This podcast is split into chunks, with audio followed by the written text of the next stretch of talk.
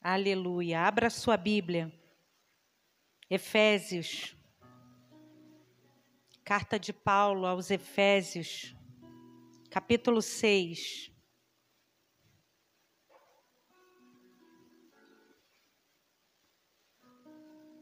Versículo 10, 11 e 12.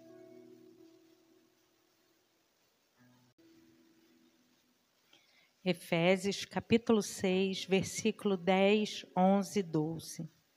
Quanto ao mais, sede fortalecidos no Senhor e na força do seu poder, revestivos de toda a armadura de Deus, para poderdes ficar firmes contra as ciladas do diabo. Porque a nossa luta não é contra carne o sangue, e sim contra principados e potestades, contra os dominadores deste mundo tenebroso, contra as forças espirituais do mal nas regiões celestes.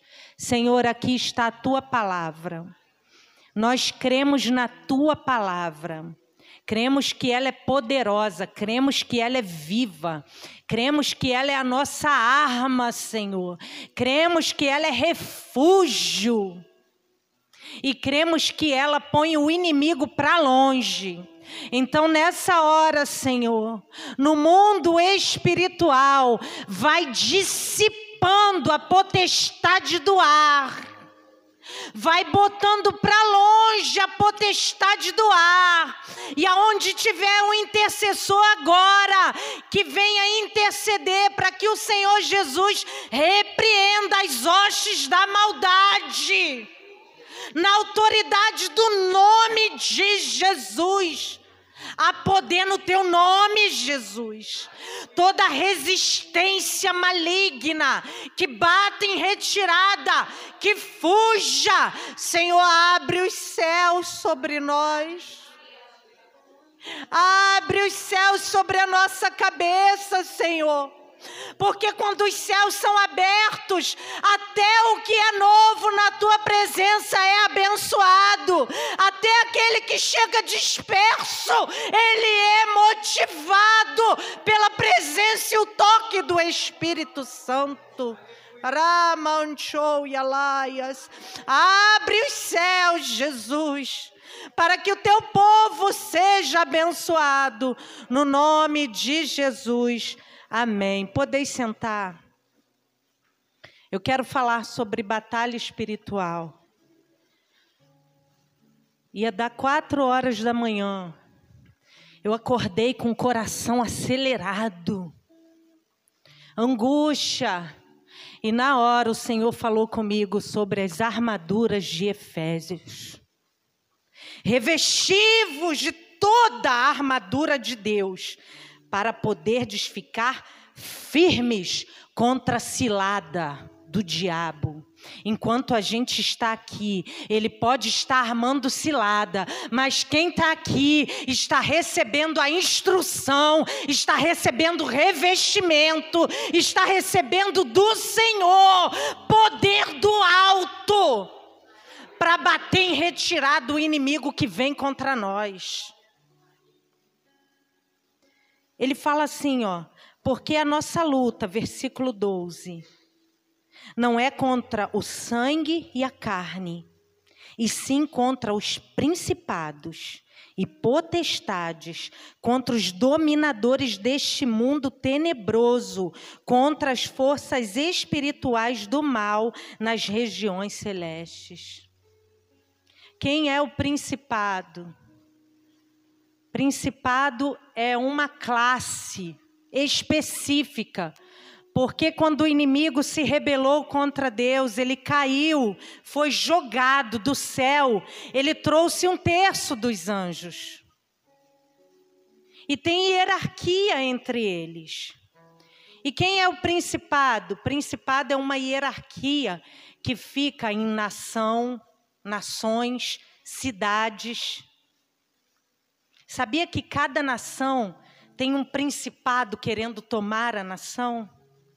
Em cada cidade se coloca um principado para governar aquela cidade. E Paulo está orando e está nos ensinando para a gente saber que a nossa luta não é contra carne e sangue, e sim contra os principados. Esse principado, ele não manifesta em pessoas. Esse principado, ele fica governando no ar. Olha, é só com jejum e oração. Esse principado, ele não vem especificamente contra uma pessoa, ele vem contra uma nação, contra uma cidade.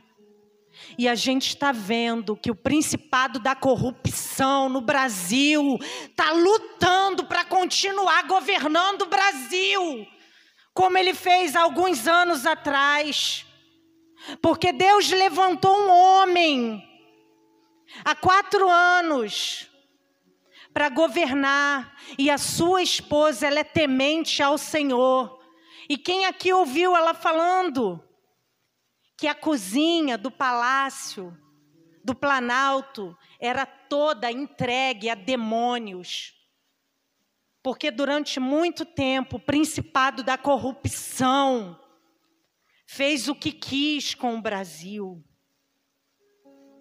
Quem são as potestades? Potestade é uma outra classe que ela age na influência, no governo.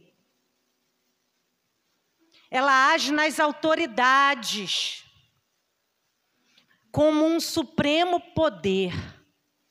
E a gente tem visto esses dias como as potestades do inimigo têm feito tudo porque quer o Brasil a qualquer custo. Tem influenciado pessoas do Supremo para criar leis contra a igreja do Senhor, contra aqueles que temem ao Senhor, são as potestades que usam das influências. Foi assim em Roma, Paulo está falando aqui, porque esse tipo de potestade usava Nero. Esse tipo de potestade hoje usa toga A nossa luta não é contra carne, não é contra sangue, mas a gente sabe que uma potestade está influenciando a mente contra a igreja de Cristo, contra a igreja do Senhor, a igreja do Deus vivo. A única coisa que essa potestade está muito enganada é que as portas do inferno jamais prevalecerão. Pode vir, pode trazer sangue, pode vir, mas o sangue dos justos vai clamar. A nossa luta não é contra os que usam toga, não é contra os que ficaram alguns anos atrás, é principado da corrupção mesmo. Para destruir, para trazer miséria, porque onde esse principado se instalou nos países, ele trouxe miséria, trouxe derrota, acabou com a família. E o Brasil é a última fronteira. A Igreja de Cristo no Brasil pode viver o último avivamento antes que Jesus volte. E a nossa arma é orar, é clamar, é pedir, Senhor, repreenda esse principado. Repreenda essas hostes da maldade que usam de influência para trazerem leis terríveis, planos terríveis. E quem é que pode bloquear isso? Quem tem o sangue de Jesus. Quem tem a marca de Cristo, o selo do Espírito Santo, que as escamas dos olhos caíram. Você está em Efésios aí comigo? Efésios capítulo 2. Olha o que, que Paulo fala. Ele vos deu vida, estando vós mortos nos vossos delitos e pecados, nos quais andastes outrora, segundo o curso deste mundo, segundo o príncipe da potestade do ar, o espírito que agora atua nos filhos da desobediência. Esse principado, ele vai atuar essas potestades no filho de desobediência, mas nós fomos alcançados pelo sangue de Jesus, nós somos justificados pelo sangue de Jesus. Em nós ele não domina a nossa mente, porque temos a mente de Cristo. Mas a Bíblia diz que ele atua no filho da, da desobediência, entre os quais também nós andávamos outrora segundo inclinações da nossa carne, fazendo a vontade da carne, dos pensamentos, éramos por natureza filhos da ira, como também os demais.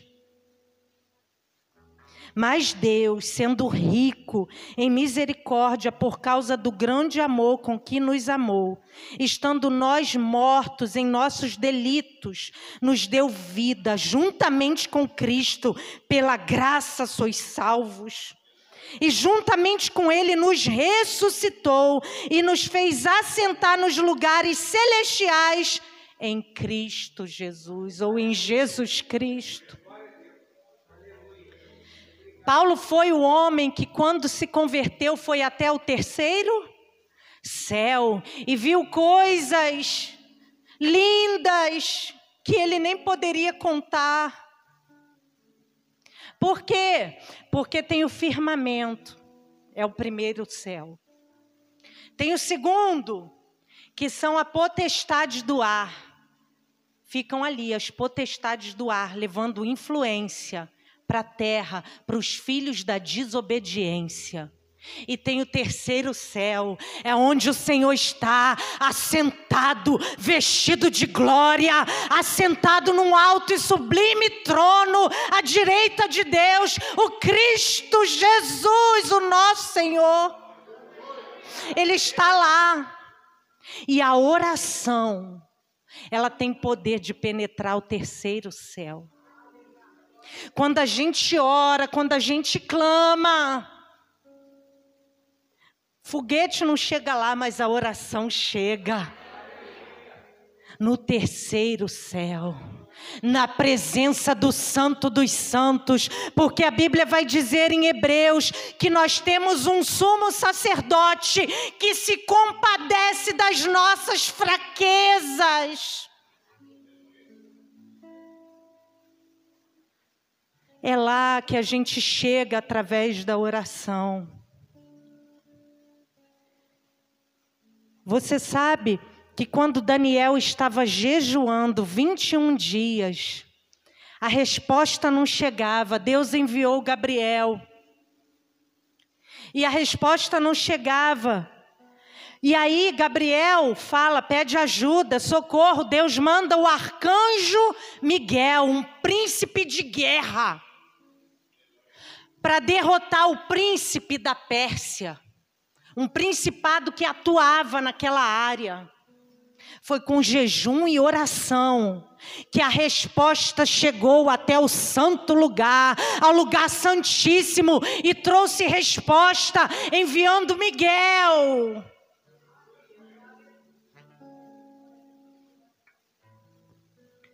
O anjo do Senhor acampa ao redor dos que o temem e livra, diz o salmista.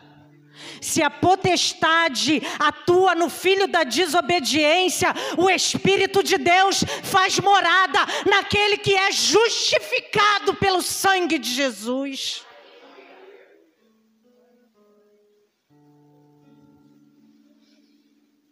E Paulo vai falar sobre essa batalha. Você está comigo aí em Efésios capítulo 6? Contra os dominadores deste mundo tenebroso, Os dominadores desse mundo tenebroso vão atuar nos bairros. Contra as forças espirituais do mal. Esses daí são aqueles malignos que vão entrar em pessoas. Então nós temos principado, nação, cidade. Nós temos potestade que está na influência das lideranças, do governo, das autoridades. Nós temos os dominadores desse mundo que vão se espalhando para cada bairro. E nós temos também as forças espirituais da maldade que entra no ser humano. Certas vezes uma alguém falou que o inimigo não entra em ninguém, porque senão a pessoa não ia aguentar. Que ele é muito poderoso. Ele está só do lado. Eu falei: não, não tem como, porque eu conheço um que é mais poderoso que ele, é o Espírito Santo de Deus, e ele entra no ser humano e faz morada. E o inimigo imita tudo que Cristo faz. Se o Espírito Santo entra, santifica, muda o rosto, dá brilho para a fala, faz da gente diferente, faz a gente um agente de transformação. Esse daqui, ó, que atua as forças espirituais, o maligno entra num corpo, deforma. Mas quando Jesus entra, e é tanto combate que a Bíblia diz que eles estão naquele homem, uma legião no Gadareno. E Jesus expulsa, eles falam: permite que a gente entre nos porcos. Porque ele é espírito, ele precisa de um corpo para atuar. Ele influencia, criando é, filmes, novelas, séries, leis. Está entendendo? E ele atua através disso tudo, porque uma mente contaminada com o que só não presta é uma mente aberta para o inimigo entrar, dominar e fazer cativo mas nós temos a mente de Cristo Jesus. O que pensar, tudo que é puro, tudo que é honesto, tudo que é de boa fama, seja isso que ocupe o nosso pensamento. Cuidado com o que a gente vê, cuidado com o que a gente ouve. Porque dentro de nós habita o Espírito Santo de Deus. O que, que a batalha espiritual faz? Ele fala: revestivos de toda a armadura de Deus, quanto ao mais sede fortalecidos no Senhor. Não é no nosso braço, não é no nosso conhecimento, é no Senhor e na força do seu poder. Por quê? Porque a batalha espiritual traz cansaço. A gente sabe quando está sendo alvo de uma batalha espiritual, quando tem um cansaço. Não é um cansaço que você trabalhou o dia inteiro. Isso é normal. É um cansaço que você não consegue explicar. E de repente você é tomado daquele cansaço. Você pode estar sendo alvo de uma batalha espiritual. Vá comigo no livro de Êxodo,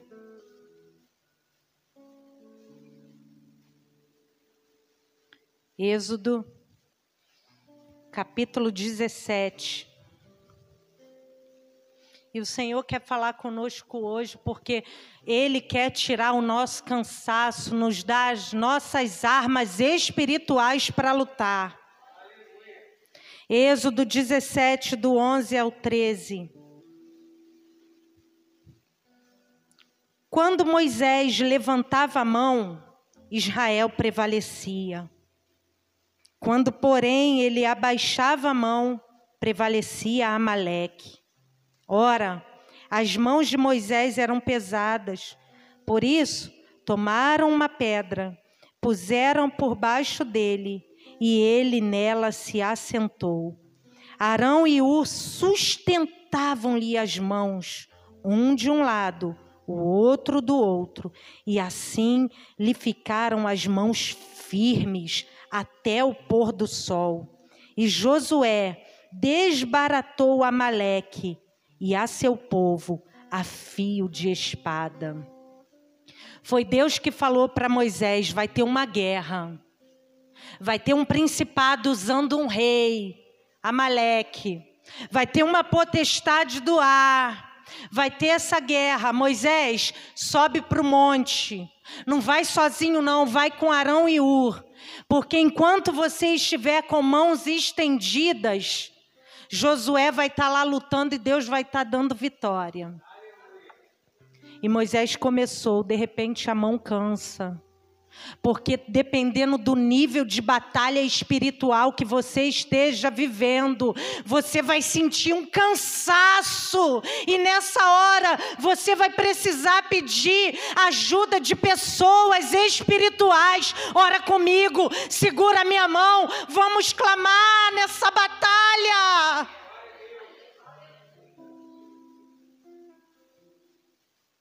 porque cansa.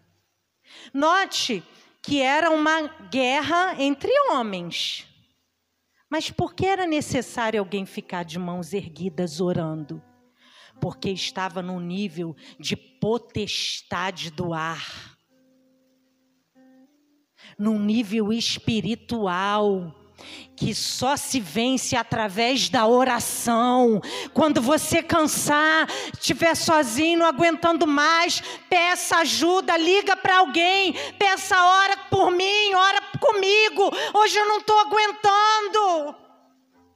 E Deus vai levantar Arão e Ur para segurar a sua mão, para você ser mais do que vencedor nessa batalha, que vai repreender todo principado, toda a hoste da maldade, toda potestade do ar, no nome de Jesus. Eles entenderam que toda vez que a mão de Moisés começava a baixar, o povo perdia. Você vê que era tão espiritual. Se não fosse assim, ia ser só uma luta, como as outras. Mas essa tinha um nível de principado, de potestade, de hoste da maldade.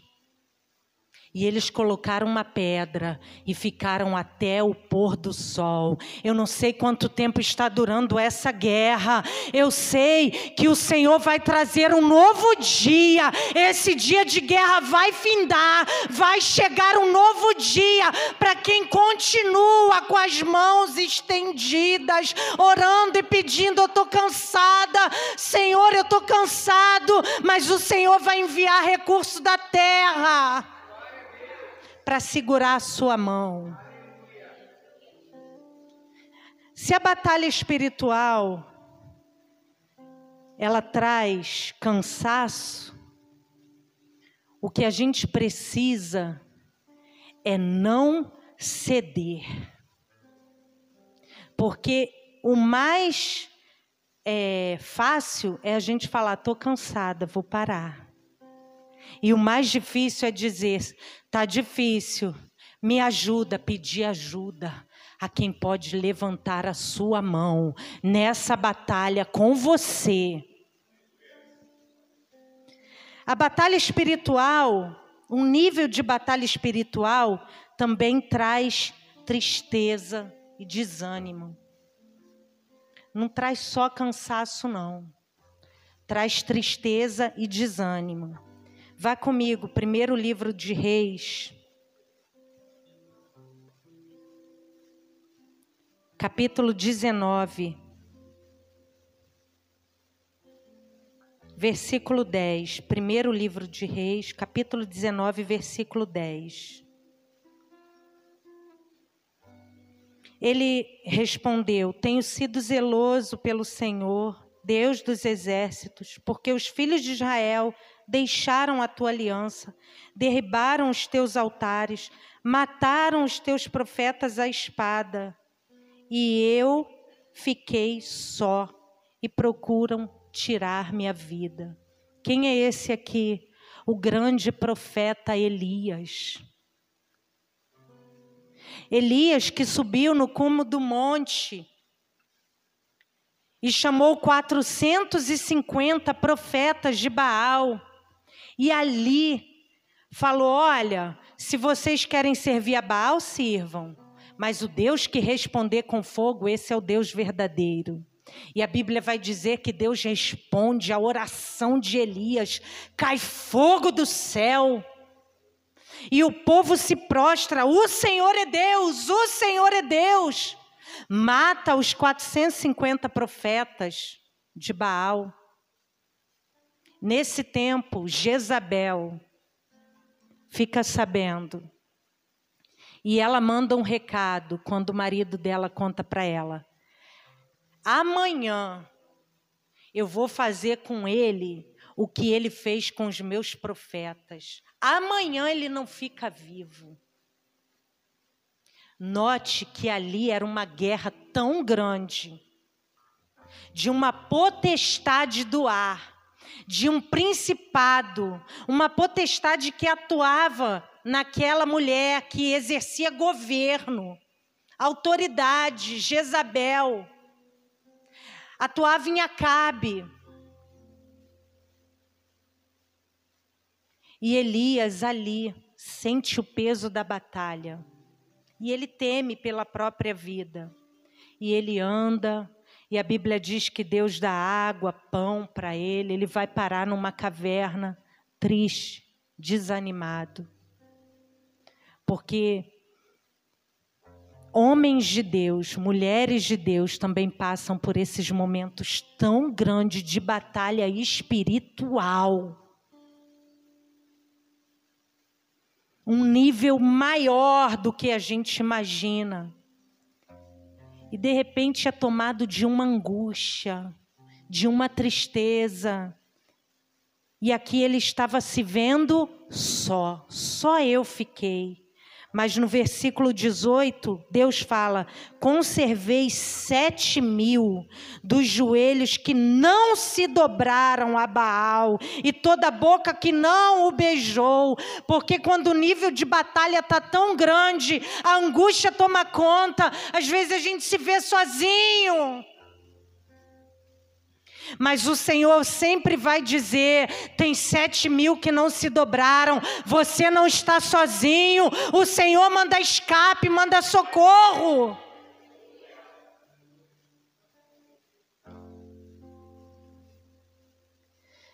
Note que Moisés, Moisés era um grande líder, e tamanho a batalha espiritual, ele foi tomado de um cansaço. Elias, um grande líder, mas foi tomado de uma angústia, de um desânimo. Depois de uma grande vitória, parecia que não tinha cabimento.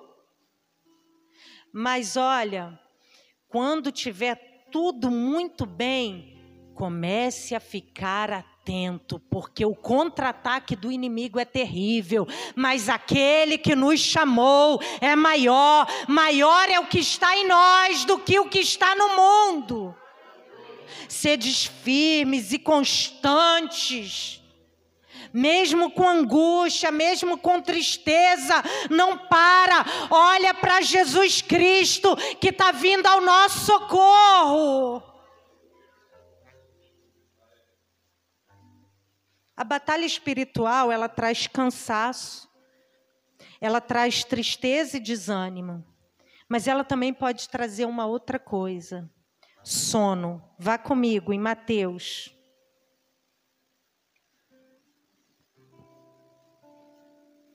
Mateus, capítulo 26,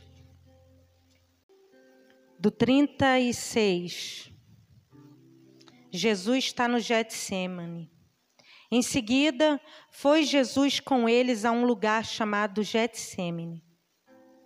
Getsemane, e disse a seus discípulos: Assentai-vos aqui enquanto eu vou ali orar. E levando consigo a Pedro e aos dois filhos de Zebedeu, começou a entristecer-se. Olha o nível de batalha espiritual que o próprio Jesus Cristo estava enfrentando, e a angustiar-se. Então lhes disse: A minha alma está profundamente triste, até a morte. Ficai aqui e vigiai comigo. Adiantando-se um pouco, prostrou-se sobre o seu rosto, orando, dizendo: Meu pai, se possível, passa de mim este cálice. Todavia, não seja como eu quero, e sim como tu queres. E voltando para os discípulos, achou-os dormindo. E disse a Pedro: Então nenhuma hora pudesse vós vigiar comigo, vigiai e orai para que não entreis em tentação. O espírito, na verdade, está pronto, mas a carne é fraca. Tornando a retirar-se, orou de novo, dizendo: Meu pai, se não é possível, passa de mim esse cálice, sem que eu beba, e faça a tua vontade. Então, voltando, achou-os outra vez dormindo porque os seus olhos estavam pesados. Deixando-os novamente, foi orar pela terceira vez, repetindo as mesmas palavras. Então, voltou para os discípulos e lhes disse: Ainda dormis e repousais? Eis que é chegada a hora e o filho do homem está sendo entregue nas mãos de pecadores. Jesus estava para viver o maior sacrifício para perdoar o meu e o seu pecado. As hostes, imagine como é que estava o principado desse mundo, as hostes da maldade, as potestades do ar. O inimigo estava fazendo de tudo. A, a batalha espiritual era tão grande que Jesus ficou angustiado sendo homem, sendo Deus, mas como homem ele ficou angustiado. E ele falou: Vamos orar, porque ele precisava de companhia. Mas a batalha espiritual estava tão grande no ar que os discípulos estavam sonolentos. Eu não sei você, mas eu já tive muitos momentos assim, de estar tá vivendo batalha espiritual tão grande e aquele sono me pegar e eu, Jesus, a poder no teu sangue e ficar em pé e tentar ficar acordada, lavar o rosto e voltar e dormir, porque a potestade do ar é tão grande. Mas a boa notícia é que Jesus falou: Eu vou, mas eu vou deixar o Consolador, eu vou deixar o Espírito Santo habitando dentro de vocês. Lembro uma vez em que eu estava num nível de batalha espiritual tão grande, e ali eu dormi, orando, e eu me senti tão culpada porque eu eu já não, não sabia mais nem o que eu estava orando. E adormeci, tive um sonho. E aquele sonho que você nunca mais vai esquecer, que é tão real, ele não é sonho, é revelação. Pode passar os anos que forem, mas ele é tão real porque ele não é um sonho, é uma revelação da parte de Deus. E eu sonhei que eu estava ali na rua Ingá, quem aqui conhece a Ruingá? E eu estava descendo da casa da minha mãe, e eu estava clamando a Jesus Cristo, e de repente vinham minotauros, muitos minotauros na minha direção, metade touro, metade homem, e com lanças, fazendo assim, vindo na minha direção, para acabar comigo. E eu olhava e eu falava: Senhor, em mim não há forças, mas eu clamo pelo teu Espírito Santo. E eu chamava: Espírito Santo, Espírito Santo. E quando eu chamava a terceira vez, Espírito Santo, os céus se abriam e descia uma pomba tão branca e ela descia fazendo aquele movimento com as asas e ela parava na frente deles. E conforme ela fazia assim, eles começavam a recuar.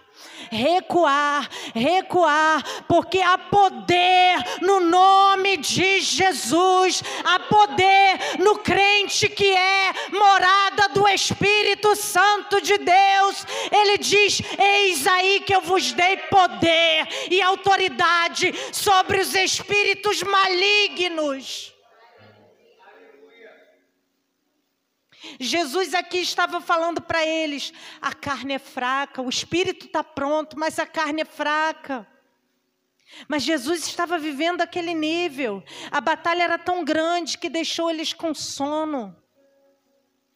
Eu não sei em que nível de batalha você está. Eu sei que se o Senhor nos trouxe aqui hoje, talvez você esteja um cansaço, ou uma tristeza, uma angústia, ou um sono. Mas eu quero te dizer que o Senhor nos trouxe aqui para dizer: fortalecei-vos no Senhor e na força do seu poder.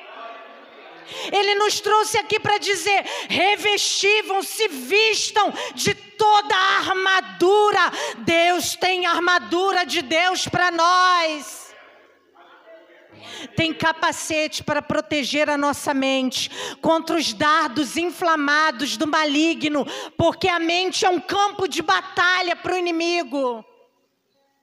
Mas o salvo, ele tem uma proteção que o filho da desobediência não tem. O salvo tem o capacete da salvação para proteger a mente. O salvo tem o cinturão da verdade, cingindo-vos com o cinturão da verdade. Nós somos filhos da verdade que liberta. Jesus é o caminho, a verdade e a vida. É com a verdade que a gente vence a mentira do inimigo. É com a verdade, a palavra de Deus é a verdade. E quando ele quiser nos acusar, falar qualquer coisa contra nós, estamos cingidos com a verdade. Seja verdadeiro. Ele nos trouxe para se vestir com um sapato de paz. Porque o principado desse mundo é de guerra, mas nós somos do reino do príncipe da paz. Jesus Cristo é o príncipe da paz. Ele nos dá também uma couraça de justiça, porque é Ele quem nos justifica. Contra toda língua que se levante contra nós, é Cristo Jesus quem nos justifica. O escudo da fé Engraçado que na antiguidade os escudos de couro, eles molhavam no riacho e eles tinham ganchos. E eles enganchavam um com o outro para que ninguém ficasse sozinho. Quando viessem as flechas de fogo naquele escudo com a água, ela não não ia ultrapassar. A água da vida é Jesus Cristo. Ele é o nosso escudo e broquel.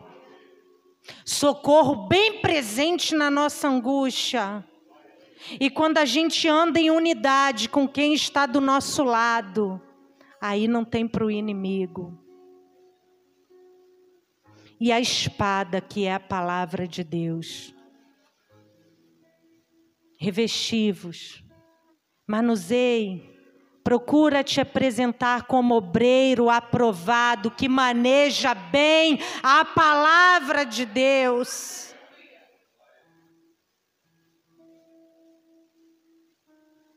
Eu quero terminar.